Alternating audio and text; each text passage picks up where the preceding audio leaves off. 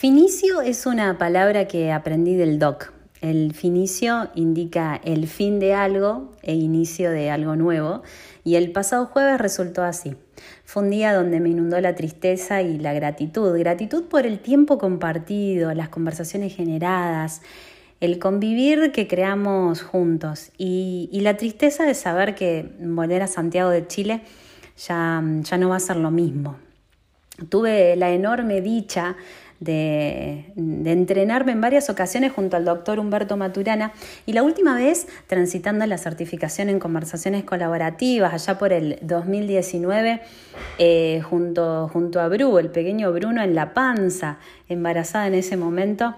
Eh, recibiendo todas las mañanas al llegar a clases el, el, saludo del doctor que nos decía hola persona 1 a la panza y hola persona 2 mirándome eh, a los ojos y saludándome a mí. Éramos persona 1 y persona 2. Humberto tenía un gran entendimiento del mundo, ese entendimiento que recupera la sencillez y la conexión de la complejidad del vivir. ¿no? Es algo bastante más sencillo de lo que a veces pensamos. Eh, cercano, profundo siempre, dispuesto a conversar y al sumergirse en, las profundidades, en una clase, ¿no? en el ámbito académico, que era su medio, eh, percibía claramente el disfrute en esa clase, en ese conversar, en ese espacio académico que tanto amaba transitar.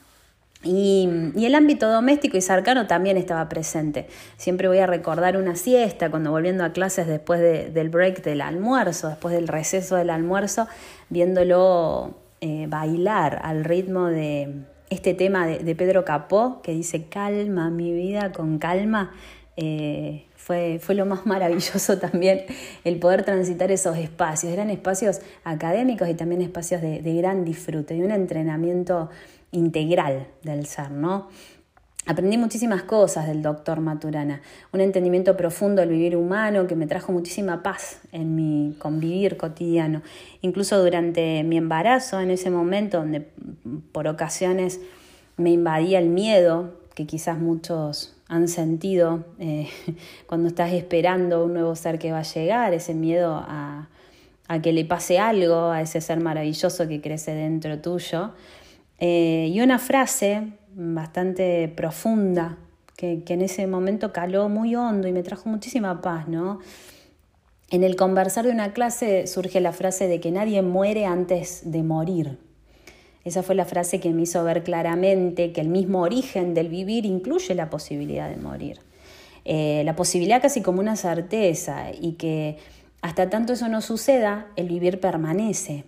Y eso es tremendamente valioso ese vivir que tenemos minuto a minuto, en este preciso momento, y que construimos en el convivir con otros, en el conversar, construimos nuestro vivir cotidiano su obra, sus clases, su conversar tranquilo y cautivante, incluso en las clases donde la cabeza te trabajaba mil por hora para seguirle el ritmo con sus 92 años, con, tantas distinciones, viendo, viendo, ay, me perdí acá, Doc, vuelva dos segundos porque necesito tener un mayor entendimiento de esto. Y ahí creo que de fondo se escucha Bruno también.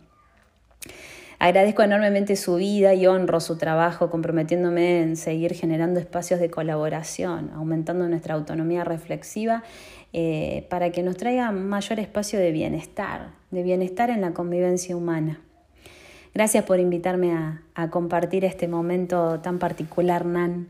Conocer a Humberto fue una de las mejores y más inesperadas cosas que transité en mi vida y lo agradezco desde lo más profundo de mi corazón. Gracias, Doc. Buen viaje.